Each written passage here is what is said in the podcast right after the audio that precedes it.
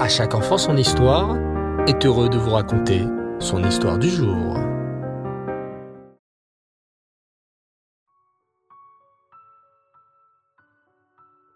Bonsoir les enfants et Reftov, j'espère que vous allez bien. Baou Hashem. Je suis très heureux de vous retrouver pour notre fantastique aventure au-delà des mers et des continents. Car oui, lors du dernier épisode, nous avons abordé un personnage très célèbre du nom de Christophe Colomb. Ce nom, les enfants, vous le connaissez, puisque Colomb fut le célèbre navigateur et explorateur qui découvrit l'Amérique.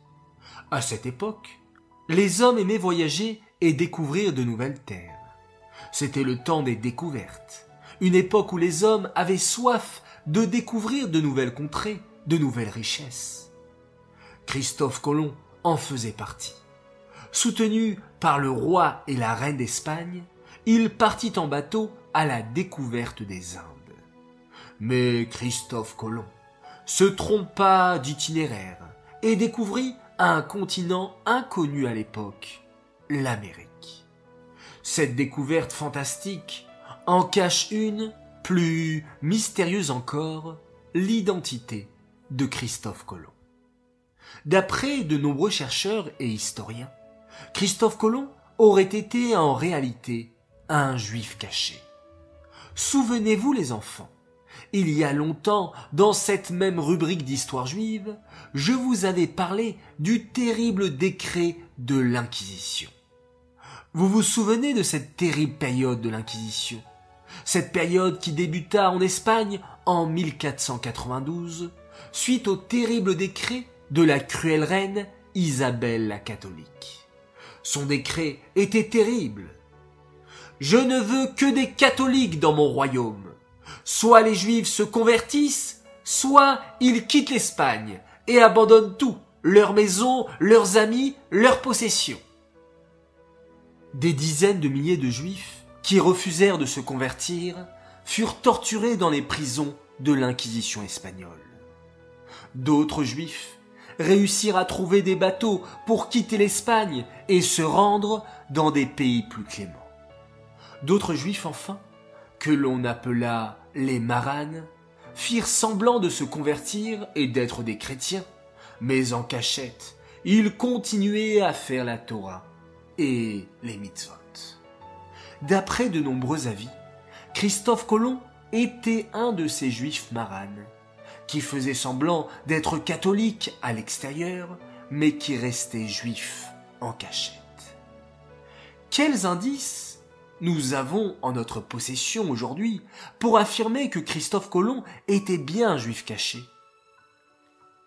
Partons en mission les enfants, sur les traces mystérieuses de Christophe Colomb. Premier indice très étonnant, on n'a jamais réussi à savoir où était né exactement le célèbre explorateur. Certains disent que Christophe Colomb était italien et était né dans la ville de Gênes. Selon d'autres, Christophe Colomb était espagnol. Une chose est sûre, il a tout fait pour garder secrète ses origines.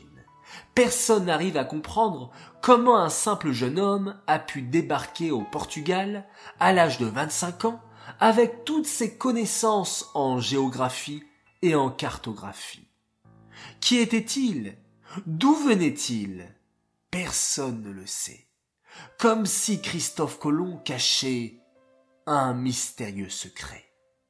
Évidemment, si Christophe Colomb était bien juif, il valait mieux qu'il se fasse discret. L'Inquisition avait mis des espions partout pour identifier les juifs cachés. Et d'après de nombreux spécialistes, Colomb appartenait à une famille de juifs cachés qui s'étaient convertis pour de faux au christianisme. Donc, premier indice, le système autour de la naissance de Christophe Colomb. Il a tout fait pour cacher d'où il venait afin que l'on ne retrouve jamais ses origines juives. Un second indice, incroyable, vient nous donner de nouvelles informations sur le célèbre navigateur. Vous vous souvenez les enfants que le roi Ferdinand et la cruelle reine Isabelle de Castille avaient édicté un terrible décret, le décret de l'Inquisition contre les Juifs. À quelle date fut édicté ce décret? Le 1er août 1492. En hébreu, c'était la même date que le terrible Tisha B'Av, un jour triste pour le peuple juif, jour durant lequel les deux bêtes amigdash ont été détruits. Normalement, Christophe Colomb devait voyager en bateau à cette date, le 1er août 1492. Mais pour une raison très mystérieuse, il annonça finalement à son équipage. Messieurs, nous partirons plus tard, pas aujourd'hui. Nous larguerons les amarres dans deux jours, le 3 août 1492. Mais pourquoi? Il n'y a pas de pourquoi, s'exclama Christophe Colomb. C'est ma décision en tant qu'amiral. En vérité, les enfants, nous savons tous pourquoi Christophe Colomb a changé de date. En tant que juif caché, il ne voulait pas voyager le jour de Tisha. C'est un jour triste, un jour de jeûne. On ne voyage pas Tisha. Alors, sans expliquer les raisons de sa décision, il repoussa son voyage après Tisha. Les chercheurs vont plus loin encore. Les enfants, je vous ai raconté que de nombreux juifs essayaient de fuir l'Espagne en bateau.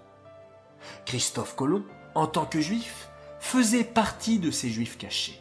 La preuve, il est parti juste après le terrible décret de l'Inquisition qui obligeait les juifs soit à se convertir, soit à mourir. La date de départ, les enfants, est donc un deuxième indice qui nous montre que Christophe Colomb était un juif caché. Il a fait exprès de partir deux jours après le décret de l'Inquisition car celui-ci avait été édicté le jour de Tisha B'Av, et un juif ne voyage pas durant Tisha. Mais il y a autre chose, un troisième indice qui nous montre les origines juives de Christophe Colomb. Observons plutôt qui a accompagné Christophe Colomb durant son voyage. Vous vous rappelez que Colomb n'est pas parti seul pour aller explorer les Amériques. Il est parti avec trois bateaux et 90 hommes avec lui.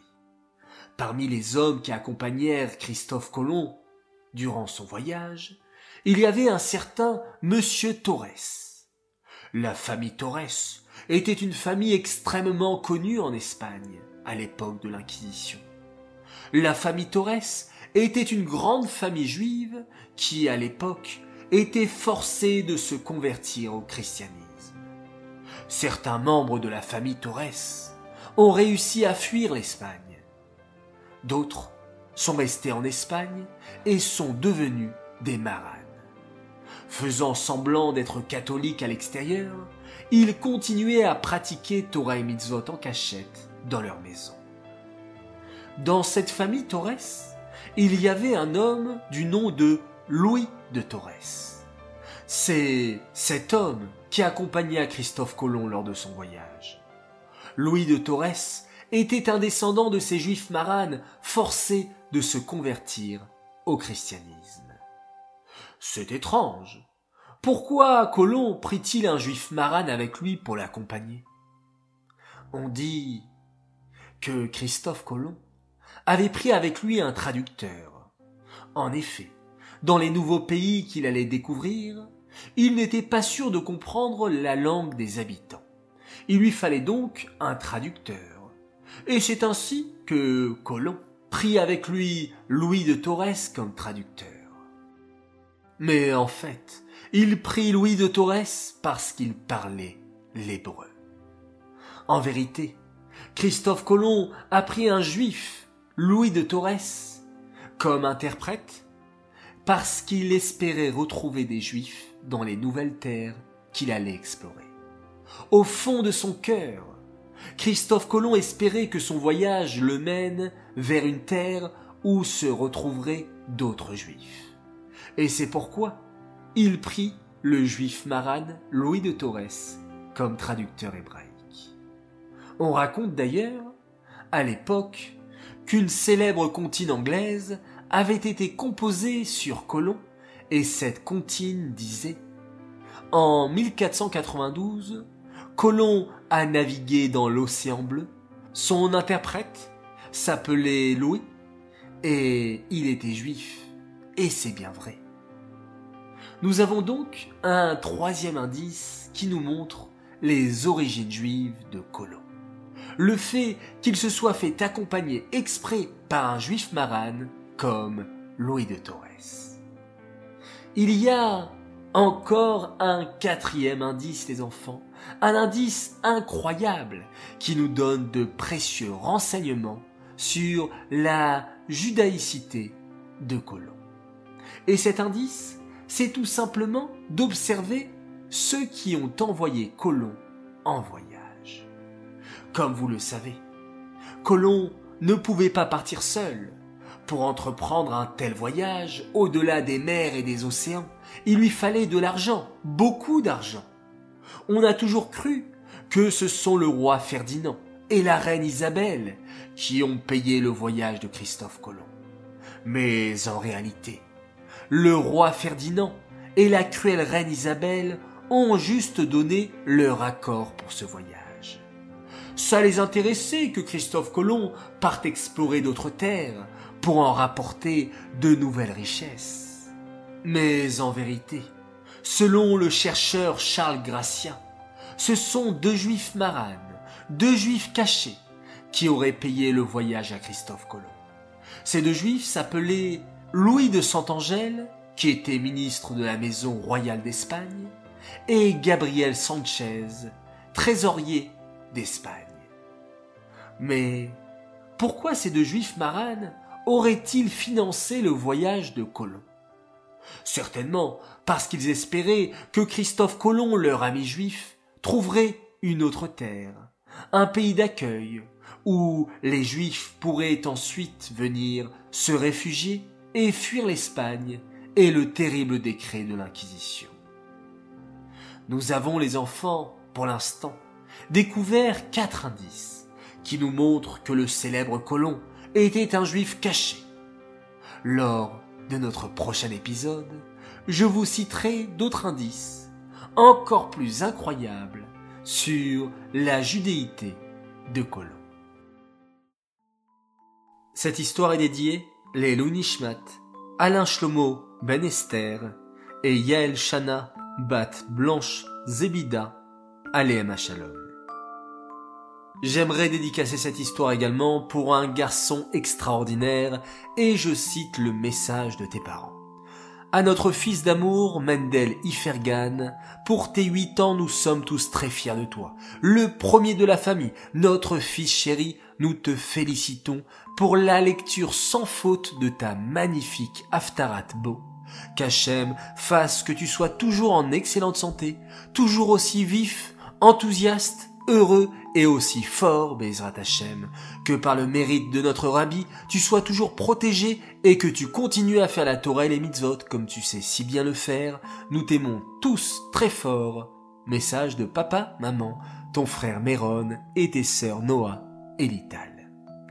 Voilà les enfants, je vous dis Shavuatov, passez une excellente semaine, une très bonne santé à tous. Et on se quitte une fois encore en remerciant Hachem et en faisant un magnifique schéma Israël.